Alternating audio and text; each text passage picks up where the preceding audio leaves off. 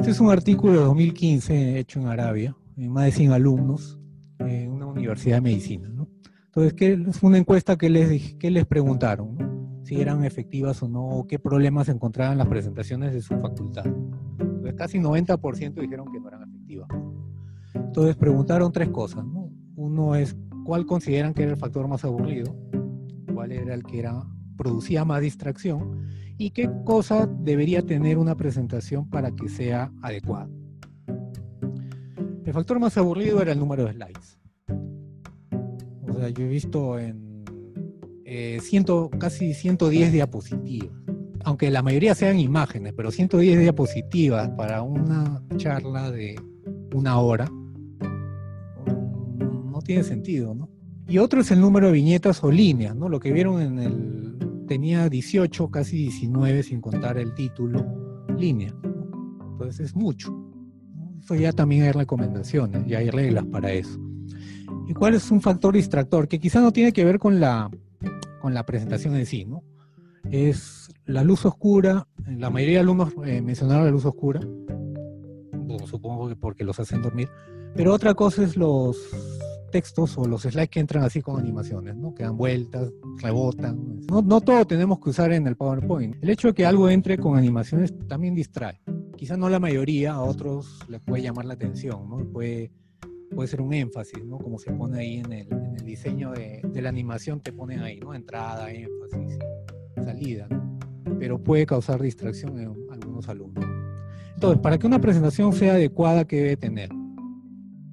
Para una hora debe tener máximo 30 diapositivas. Y cada diapositiva debe tener 6 líneas. Nada más. Bueno, acá tiene más líneas, ¿no? Pero no sé si han visto lo que yo he hecho, ¿no? Al inicio teníamos 2, 4, 6, ¿no? Pero después he agregado las demás. Porque si yo pongo todas de frente, sí va a ocurrir un tema de distracción, ¿no? Entonces, también hay unas reglas para el diseño de cada diapositiva. En primer lugar, lo que se debe usar siempre es el contraste. Un fondo claro, yo siempre uso fondo claro y letras oscuras. Pero si el aula es muy grande, pueden usar lo contrario también, ¿no? que igual también le da contraste, que es un fondo oscuro, negro o azul y, letras blancas o, o amarillas. Y lo otro es la regla de los seis. ¿Qué es la regla de los seis? Si ya más o menos están siguiendo la charla seis líneas o viñetas y qué más. Faltaría otra cosa. Alguna bibliografía dice siete, ¿no? Como para meter más ahí, pero si pueden hacerlo en seis, mejor. Deben evitar letras rojas o verdes. ¿Por qué rojas o verdes no debería haber? ¿Distractor? No.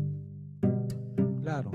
No está mal para nosotros, lo vemos, resalta, pero uno no puede saber si alguien del público puede ser daltónico.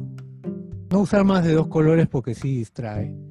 Y las letras igual, eso ya es una regla.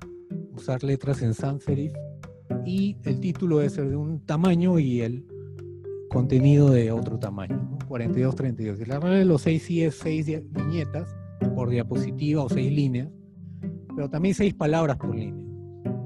No deben poner toda una oración, simplemente deben poner las palabras puntuales. Y quien debe transmitir mensajes son ustedes.